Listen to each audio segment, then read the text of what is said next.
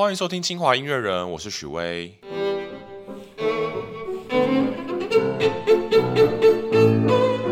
今天我们久违的又再次出外景了，我们来到了可以号称是台湾最帅的钢琴家的家，啊，没有没有，严俊杰老师的家。嗨，各位听众大家好。今天我们为什么来到严老师的家呢？因为严老师，呃，我们清华很荣幸的在今年十二月七号，礼拜三，在这个清大台基馆孙运璇演讲厅里面，严老师要来开一场音乐会，叫做《关于爱情》。然 后这场音乐会实在是太酷了，就是里面有很多很多的故事可以讲。那我也我也非常期待要去听老师的演出。但是我们就想说，哎，这个故事这么有趣，不如就来老师家跟老师聊聊，说，哎，这个音乐会它的是里面到底想要讲的是一个怎么样的故事，还有是怎么样缘起的呢？哎，那想请问老师，这场音乐会是不是你之前有一个系列抽出来的其中一个部分？呃，对，因为我今年二零二二在呃从三月开始，就是有一系列的这个一日三情的这个演出。一日三情啊，所以是是哪三情呢？呃，是爱情、友情和师生情。哦，因为我觉得这些古代人，应该是说人最重要的就是这个人与人情感的。联系哦，不是，就是这个人与人的连接，其实最重要的是这个情感。那呃，我觉得这个最动人的，尤其是在不管是在古典音乐，或者是流行，或者是各式各样的音乐或艺术的媒介上面，其实这个是人的灵魂的一种展现。那就是透过这三个主题，那我希望可以透过这样子的表演和这样的主题，打动到就是。呃，用这种主题来跟观众沟通，那打动到每一个人他内心最深处的一些回忆啦，或者是曾经有过这种嗯强烈的悸动，我相信都可以在这个音乐里面大家找到自己的共鸣。哦，所以 OK 就是一个关于人与人之间的音乐会这样子的意思。你刚是讲人与人的连接吗 OK，嗯，对，就是人与人的连接。OK，但是其实很动人，因为就是看以前贝多芬、莫扎特和海顿他们之间的师生情。当然，他们不是真的互相是师生啦。其实，因为海顿他有教过贝多芬，那贝多芬也很崇拜莫扎特。那贝多芬去找海顿学习，是因为华德斯坦伯爵写的一封信，说希望他可以从呃莫扎特的。对不起，从海顿的手上得到莫扎特的灵魂，因为他一七九二年的时候到维也纳的时候，刚好是一七九一年维呃莫扎特去世。嗯，对。但是这种师生关系，就像我现在教学生，其实很多的东西，呃，老师当然都是想要给学生最好的。但是就像那时候贝多芬，他一到维也纳，他其实就一直误会海顿，他觉得海顿。好像就是一直想要把它包藏起来，因为海顿那时候是想要保护他，觉得他觉得写有一些东西可能不太适合哦，这个时候发表，就说你晚一点再发表。那那时候海顿非常有名，也很忙，也没有时间一直教他。那贝多芬就抱怨说老师都没有照顾他啦。然后海顿又觉得说那时候他那么有名，所以他有一些曲子是不是就可以特别去写，像他的前面的呃奏鸣曲子体现给海顿，或者他后来好像有写一个。室内乐的曲子，海顿就希望说上面有写他是海顿的学生，那贝多芬就觉得这个是老师喜欢沾他的光，沾他们，对，所以其实 包藏祸心，就是，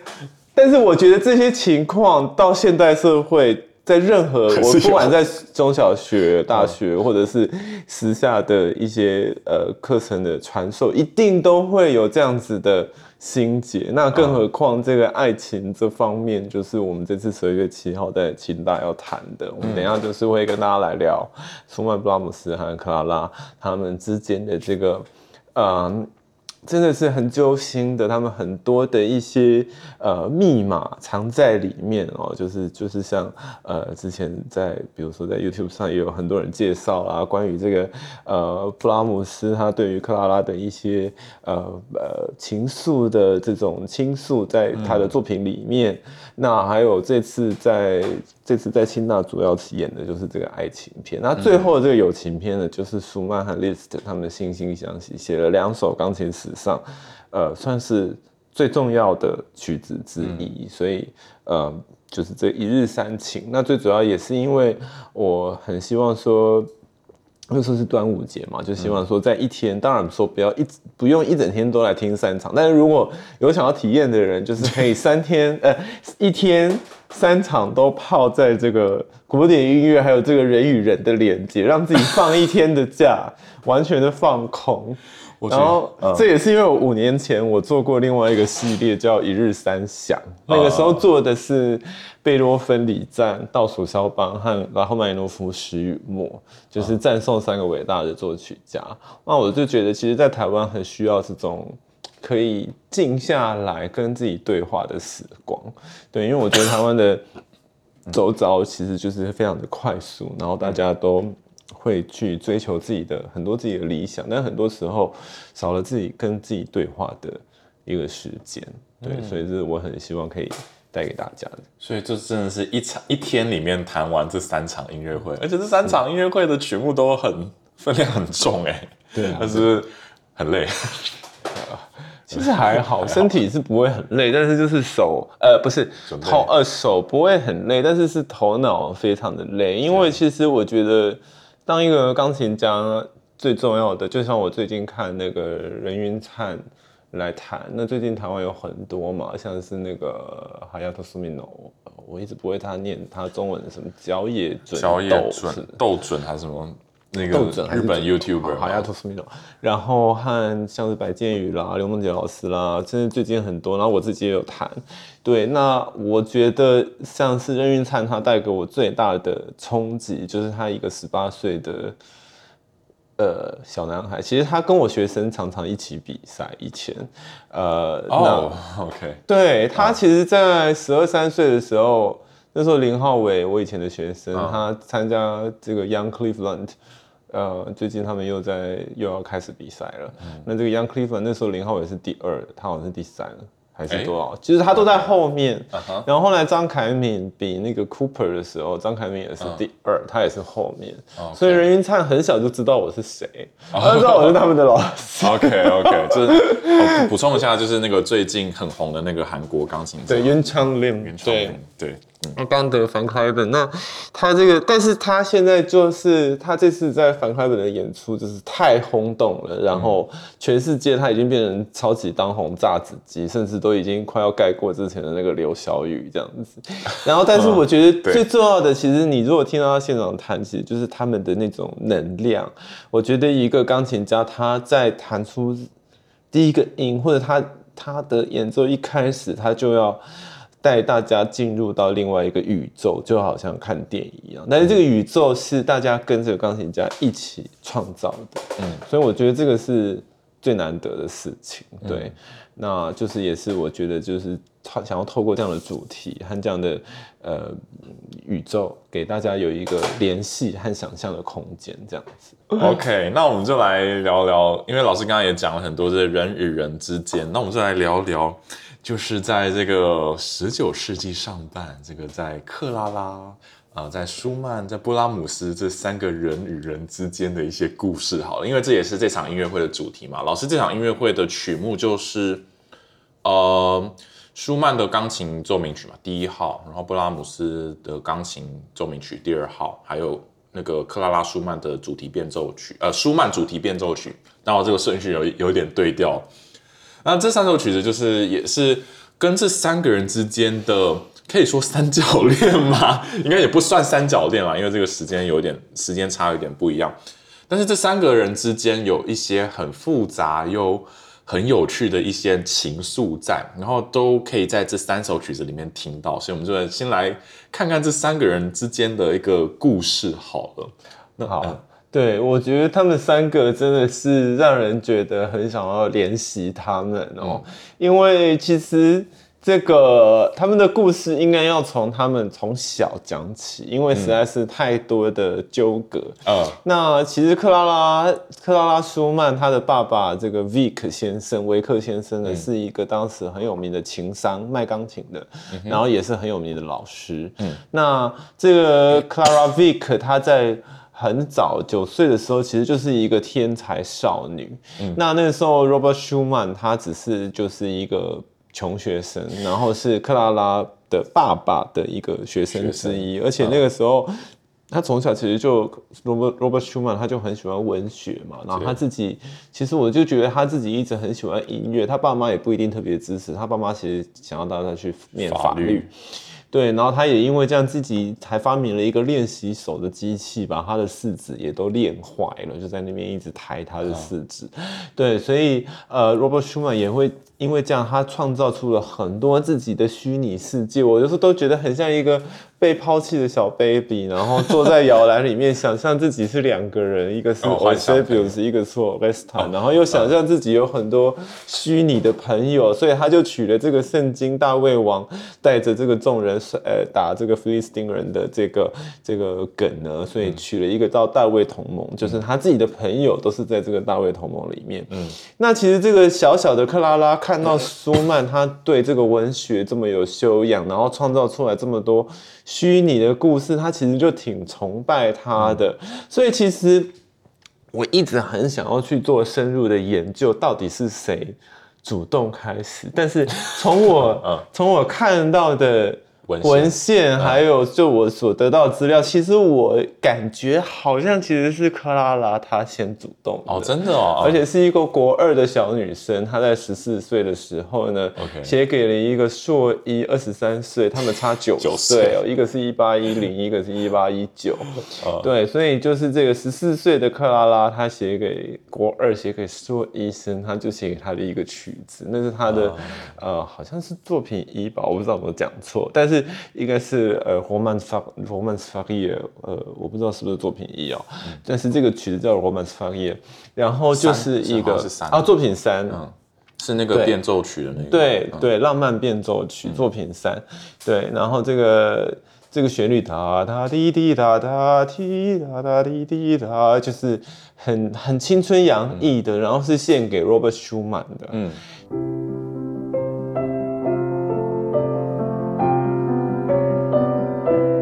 对，所以 Robert Schumann 这个硕一看到这个国二可爱的少女献给他这个曲子，就心花怒放，然后就跟克拉拉说：“哇，你这个曲子最后面写的这个五度音的下行哒哒哒滴哒哒哒滴哒哒，就好像你的名字克拉拉 C L A R A 这样子。从此这五个下行，这五个音的下行就变成他们两个。”互相呼唤的这种暗号，我每次都想想到那种用你的名字在呼唤你。哎，那那个电影叫什么？什么？用，反正就是他们一直用对方的名字在呼唤对方。为什么会这样讲？等下大家就知道。对。然后，所以这个舒曼他在看到这个曲子以后，他就写了一个作品五吧，我我不知道编号有没有对，但是是 Unpunctured，就是 Unpunctured 那个即兴曲，克拉拉克拉拉的即兴曲。对，然后这个即兴曲就是套用了克拉拉他写的这个 Roman Faria 写的所有的主题和动机，然后变成这首。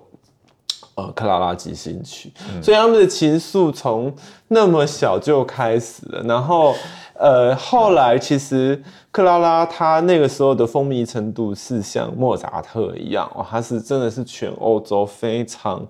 天才的非常天才的少女，而且这个当然就是有一个非常会操纵的新爸，就是她爸爸。她爸爸的政商关系其实非常好。那个时候举一个例子，莱比锡布商大厦管弦乐团，他们那个时候想要买一个，其实莱比锡布商是一一一群呃非常喜爱艺术的商人，那他们就是呃开创。了这个后来这个音乐厅嘛 g i v a n House，然后呢，他们那个时候就想要买一个钢琴。那这个 V Vic 呢，就是苏曼的爸，克拉拉苏曼，呃，对不起，克拉拉维克的爸爸。对，我们都讲习惯了，但那时候还不是 克拉拉维克的爸爸。呃，就跟他们说，哎，我卖了一台钢琴，然后呢，你只要再帮我们付旅费，我们就可以免费帮你做一场开琴的演出。那就是有我的这个天才少女，你看这个是不是一个非常。常好的一个促成，然后他还会为了这样子把他的钢琴做一个折扣，嗯，对，所以他就是非常积极在推他的女儿，然后他女儿也真的是非常优秀，然后你看十四岁就写了一个曲子给一个大哥哥这样子，对，然后所以呃，后来不可思议的事情是，这十四岁的少女在二十岁的时候。因为真的就是太崇拜这个舒曼，Robert Schumann 了，所以他他其实是单亲哦。他大概五岁的时候，他妈妈妈就离开了这个克拉拉和这个维克先生，所以这个他其实这个少女克拉拉和她爸爸是蛮相依为命，可是他居然为了另外一个男人，他走上了法庭，然后就是捍卫捍卫他们。呃，应该是说那个时候他爸爸不同意，那、不同意的话，他们真的没有办法，最后只好去法庭。诉诸法，然后李斯特也因为这样子站出来支持他，非常多的音乐家那个时候都站出来支持他们的婚姻。嗯，然后维克先生还在信里写说，他想要拿一把手枪把李斯特毙了，就是就是当时非常轰动，他等于是。一个浪漫主义的一个代表，一个精神领袖，我觉得就就是让我想到 Lady Gaga 那种感觉，就是可能就是他真的就是一个表率。那为什么这样讲？因为在大家要想，现在想可能会觉得没有什么，可是那个年代，其实在这之前根本就是啊，我们像巴哈是一六五零年生的，呃，一六八五年生，但他一直到一七五零，那一七五零那时候歌德才刚刚开始出生，或者是开始活跃，然后其实浪漫主义那时候才开始，所以那个时候第一个真的浪漫主义的先锋应该是歌德写的《少年维特的烦恼》。那大家也都知道，这个少年维特最后得不到夏绿蒂，所以也是自枪了。嗯。对，然后呢，呃，在不到自杀，对，所以在不到 不到不到几年，不到多久，居然有一个少女，然后是一个这么有名的女生，一个天才天才音乐家，为了爱情，然后脱离跟他爸爸的关系，然后跟 Robert Schumann 结合，而且他爸爸以前又是这么强势的一个角色，对，所以就是法他真的是一个 idol，他是一个、呃，所有男性都会觉得哇，这帅就是我的哦。女神，就是。所以那个时候虽然 Brahms 还没有出，哎、出生了没？我我呃，我们等一下可以对一下年代，不重要。但是我觉得，不管 Brahms 有没有出生，他其实就是被他的这个举动，从小他就觉得克拉拉是他的女神，女神啊一个永远都没有见过，但是就崇拜的不得了，是一个浪漫的、非常火热的一个象征。呃，对，所以他们，但是他们结婚以后，其实就是克拉拉苦难的开始。我常常这么讲，因为呃。但是其实也不是真的，也就是说，他们结婚以后，其实克拉拉她怀孕了十次，然后最后生了八个孩子，有两个夭折。嗯，好可怕。然后呃呃，他们呃其实应该非常幸福，但是也非常非常的忙，因为其实后来 Robert Schumann 他没有多久，应该是一八四四四五年的时候，就是他呃他就开始哎还是五四五，我我要查一下，对他应该四四年，一八五四年。五三五三年，五三年呃五三年呃五四年五四年，五五年的时候他，呃，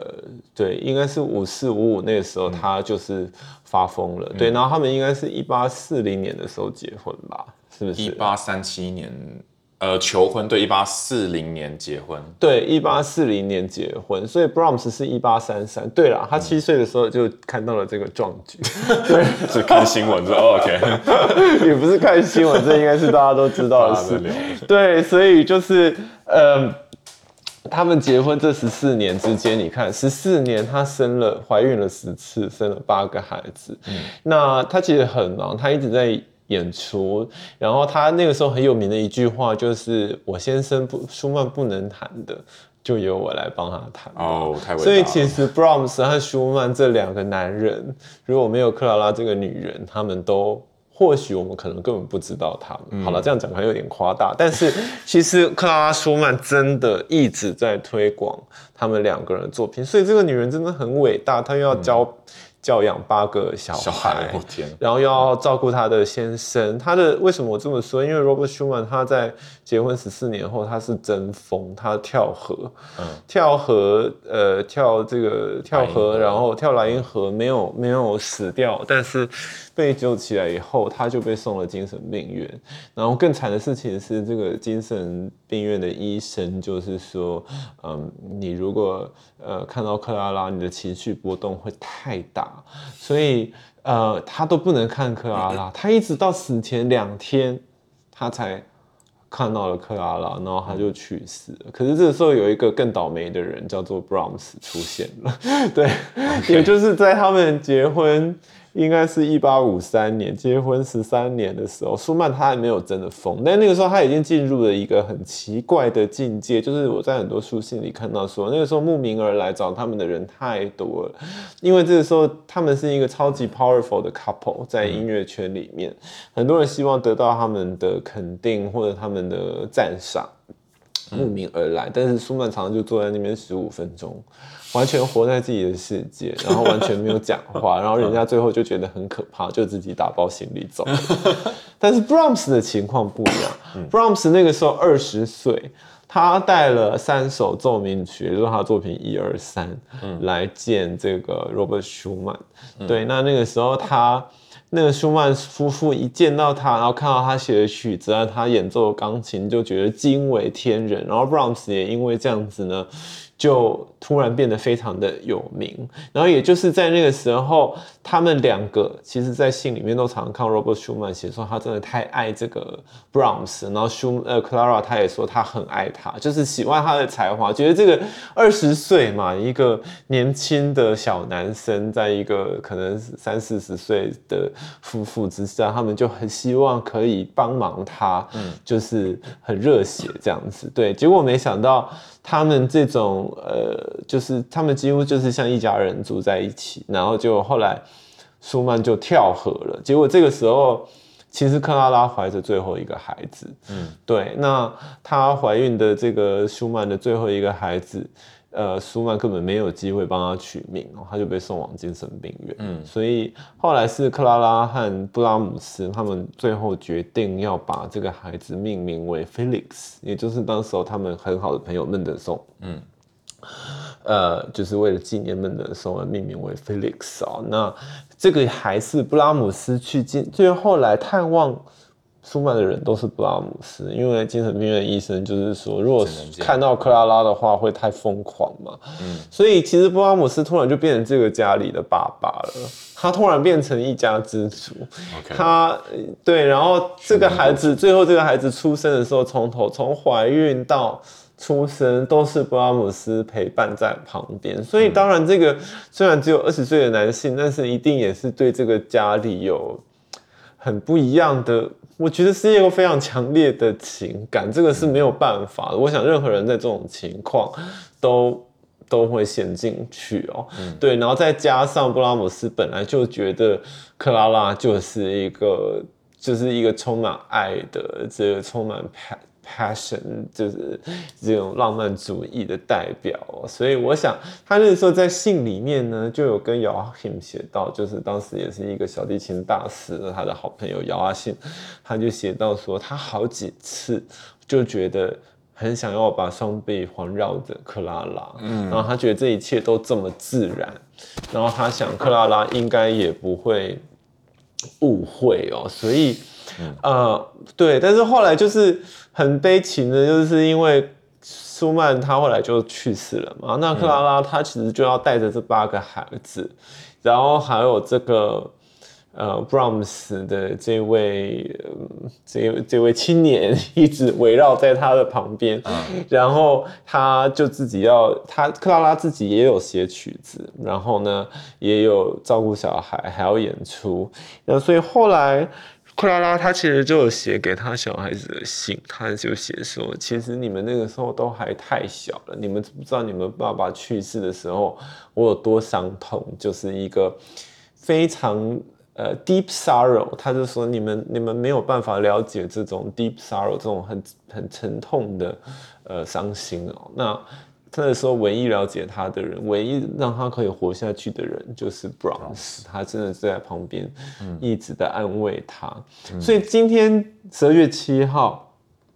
这场音乐会，就是环绕着这三个人。然后我们今天选的这三首曲子呢，嗯，分别是舒曼的第二号奏，呃，对不起，舒曼第一号奏鸣曲和 Brahms 第一号奏鸣曲，还有克拉拉舒曼的舒曼变奏曲。为什么刚刚讲了那么多故事？因为这些故事都写在这三首曲子里面。第一个，这三首曲子都是升 F 小调哦，然后嗯，我还特别，因为我就觉得三 F 小调是一个非常非常可怕的调，是一个在好像那种地狱猎犬那种黑黑影在燃烧。对，然后我查了非常多。古人关于 F 小调的感觉的描述，其实从古到现在，就是很多人对调性都会有很多的描述。这样子，有人还有写写这种什么论文啦、传记啦，就是在写他们对每一个调的感觉。但是大部分的人都觉得三 F 小调就是黑暗的热情，黑暗的热，对，黑魔法，不是黑魔法，但是我觉得就是那种熊熊燃烧的，然后非常。阴暗的，非常火火热的，对，所以这三首刚好都是在 C F 小调，我觉得是有它的理由的。然后我那时候还特别想了，贝多芬奏鸣曲几乎都没有 C F 小调的，嗯，的作品都是 F 小调啦，或者是 C 小调啦，悲怆啦，热情是 F 小调，但是那个都是很直白的悲怆或很直白的深渊，但是 C F 小调是一种有燃烧的感。嗯，又有爱又有黑暗，对啊，因为他们是得不到的，嗯，爱情，然后就是又有互相尊重，又有互相爱慕，又有互相太多的感谢存在里面，所以我觉得这个是非常非常呃纠结的，所以才会是这三首都是 C F 小调，而且刚好。嗯，就是我刚刚说的这个舒曼，他那时候为了追克拉拉，其实受到非常多的阻挠嘛。他爸爸就是觉得这个人，这个这个穷小子，这个舒曼怎么哪配得上我的这个全世界都认识的天才少女？天才摇钱树？对对，所以不是摇钱树啦。我觉得就是爸爸爱女儿的这种心情，对。然后我觉得很有趣，就是我常常问自己说，如果我是克拉拉舒曼，嗯，或者是我的学生是克拉拉舒曼，他要他要嫁给舒曼了，我会像他爸爸一样阻止，或者是我会问我自己说，如果我是克拉拉舒曼，我可以再选一次，我还会选择嫁给他吗？我看了这么多信以后。啊，我我知道，我再有一次演讲，然后呢，所有的妈妈都说不会，这么直白，都说不会，太辛苦了，嫁给一个最后精神错乱的先生，还要抚养八个小孩。哦，但我看到他所有的信，我觉得他一定会选择再嫁给他，因为那个爱是超越了现实的，他他们是有一个共同的理想，然后这些理想都写在。这些音符当中，嗯，所以这次十二月七号要演的这三首曲子，除了都是三 F 小调之外，他们都绕着一个共同的主题，就是爱情。从舒曼的第一号奏鸣曲，他就写说，这个是由 Florestan 和 o i s e b i u s 两个人一同献给。克拉拉维克，那这两个名字是什么呢？那这个 Florestan 和 o i s e b i u s 就是其实大家都知道，舒舒曼就是有精神分裂症，然后和我刚刚一开始提的，他一直有幻想，他自己有很多。幻想中的朋友，当然他们也是存在现实生活中的，但是他就把他们叫做大卫同盟。嗯，对，那他也给自己幻想出来的两个人格取了名字，嗯，一个就是 Florestan，一个是 Eusebius。对，所以这首奏鸣曲就是由他的两个虚拟人格一起献给克拉拉舒曼。那这首曲子其实非常的长，但是。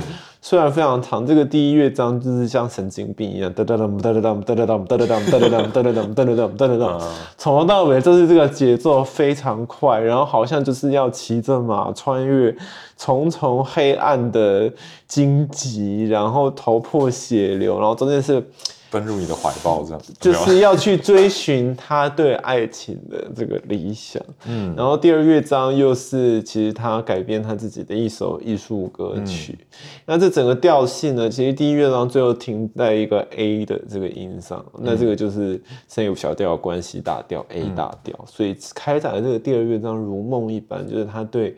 这个爱情美丽的。想象，嗯，然后到最后第四乐章就是一直有教条式的旋律出现，哒哒吧哒，我觉得这个就是很像他受到他岳父的这个压迫，嗯，然后还有他中间突然穿出来一些很像幻想曲，就是他跟他未来的太太可以有怎么样的幻想世界，那这个曲子呢，当然都写在。另外两首曲子之前哦。那我这次音乐会要弹的另外两首曲子是布拉姆斯的第二号奏鸣曲和克拉拉舒曼的舒曼主题变奏曲。那所以这一开始是这位男性对克拉拉的爱情的冲击。那事隔多年之后呢？另外一位男性克拉拉，呃，不是舒曼，先是克拉拉舒曼这位太太，她其实就预示到了她先生对于这个精神状况的一些困难，对，所以他其实在一个生日。在他发发发神经 的那一年，发就是跳河之前那一年的生日，他写了这首舒曼主题变奏曲，嗯，还给他。对，所以我刚刚才会一直说这个很像以你的名字在呼唤你，我想到了那个电影。OK，对，跟这个电影没有关系，但我觉得他们一直在用对方的名字呼唤对方。对，怎么说呢？因为舒曼后来在他的第三号奏鸣曲的第三乐章，终于就写了一个克拉拉。进行曲，或者一个一个不是进行曲，就是就是以克拉拉为名字的这个呃乐章哦，哆哆哆西拉嗦拉，我们知道它是克拉拉嘛，所以有 C A。呃，对，C L A R A，所以 C L L 是哆啦啦，所以这个旋律是哆西拉嗦啦，所以有哆啦啦中间穿插了西和嗦，哆西拉哆西拉嗦啦，这几个就变成一个克拉拉的主题。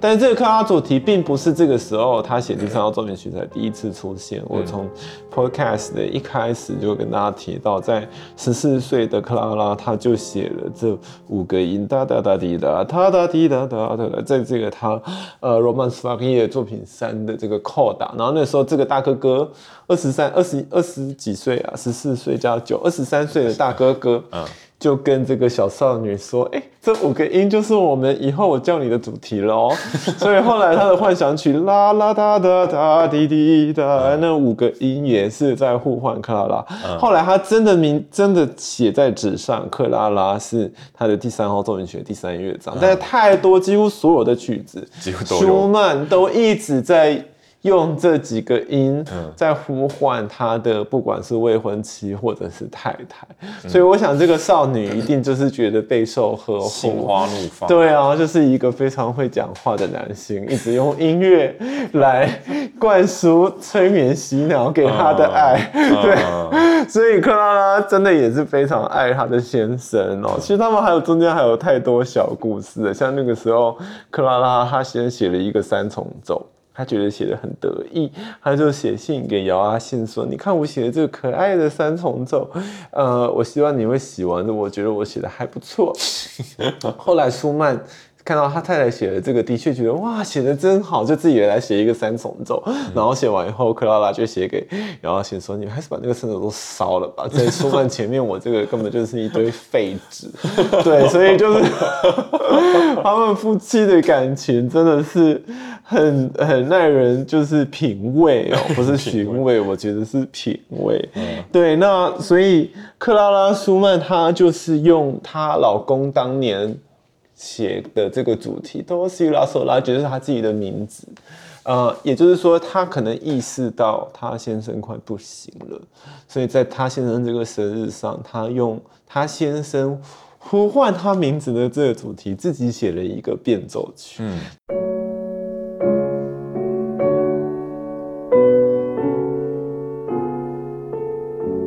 等于是你以女性的角度写自己的名字，但是是以老公的。语气，然后不停的变奏，等于她老公一直在叫她，在这个变奏曲里面。然后最感人的是，在这个这个变奏曲的最终章呢，嗯，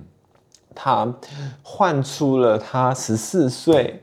初恋的时候写给她老公的主题，哒哒滴滴哒哒。等于这可能是他在呼唤舒曼，然后呢，把舒曼在呼唤他这两个主题结合在一起，嗯，用和声的方式。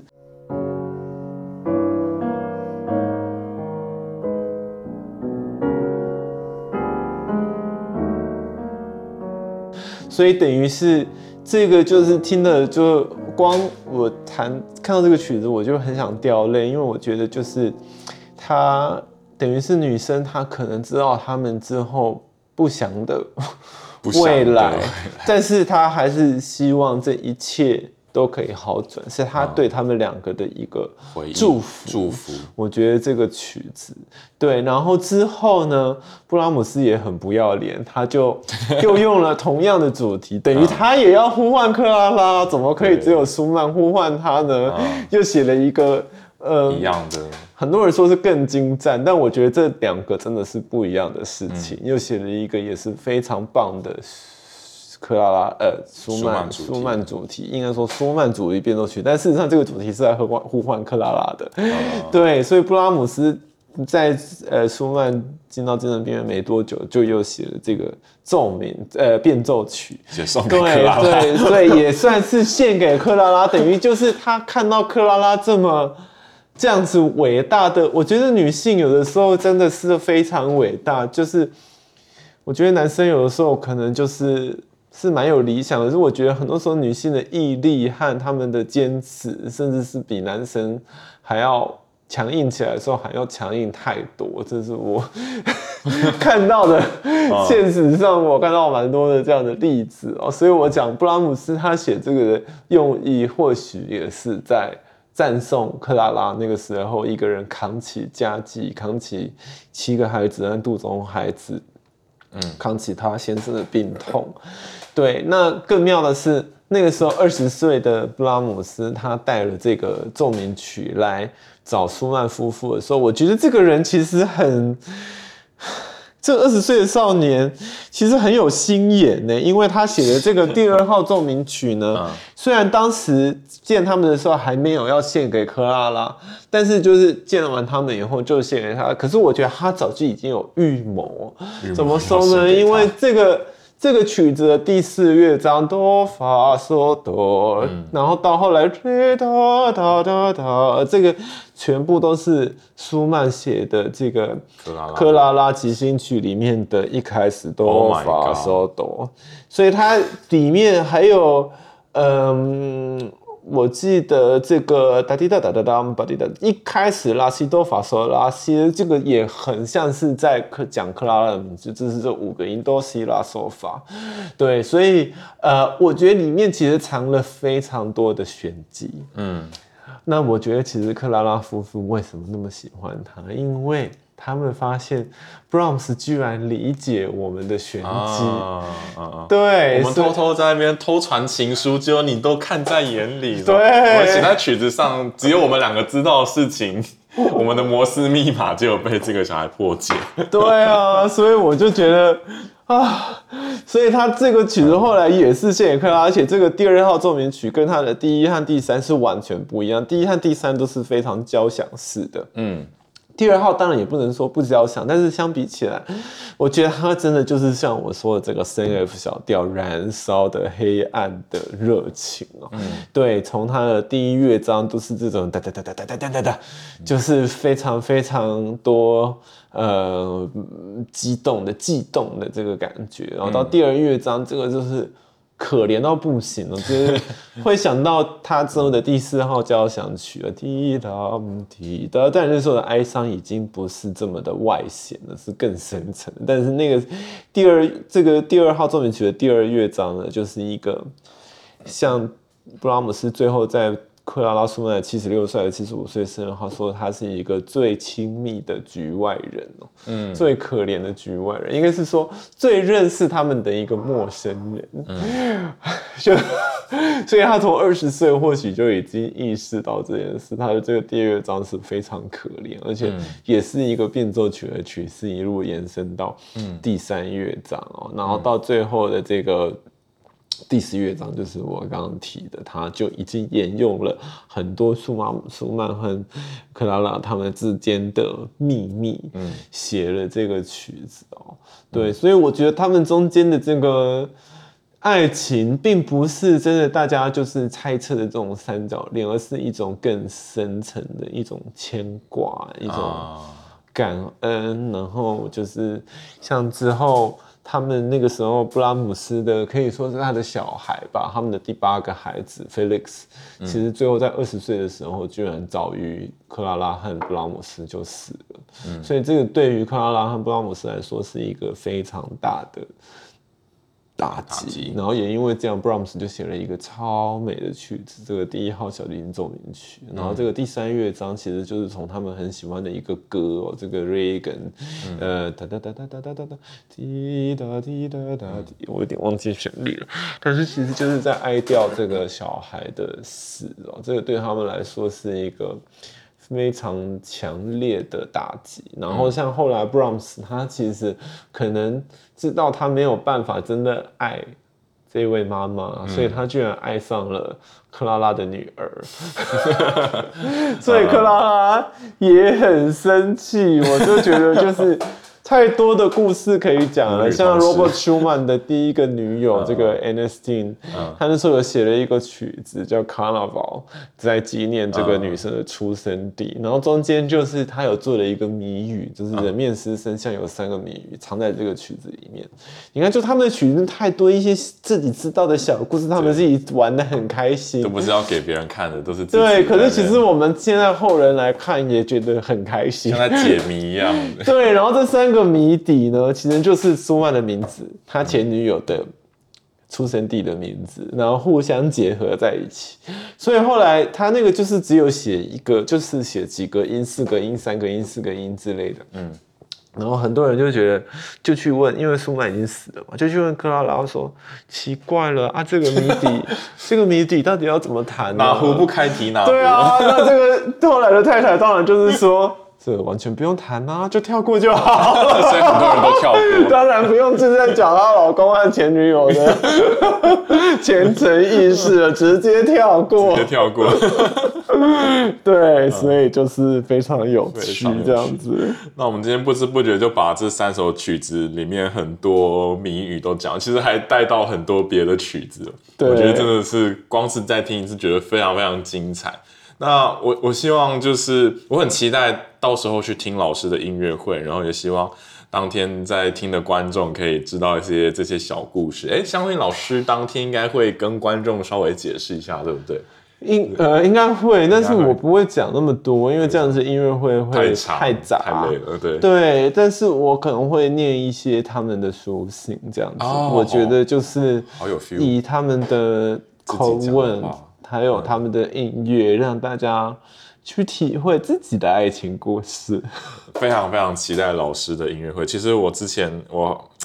小时候可以说小时候嘛，学生时代就有参加过老师主办的音乐节，所以也是久仰老师大名这样子。没有没有，也没有很久以前，没有很久以前，四四五年前而已。对，那对我来说应该是二零一八吧，二零一九一八一八一七。一八一八年初的时候，哦天哪，天哪，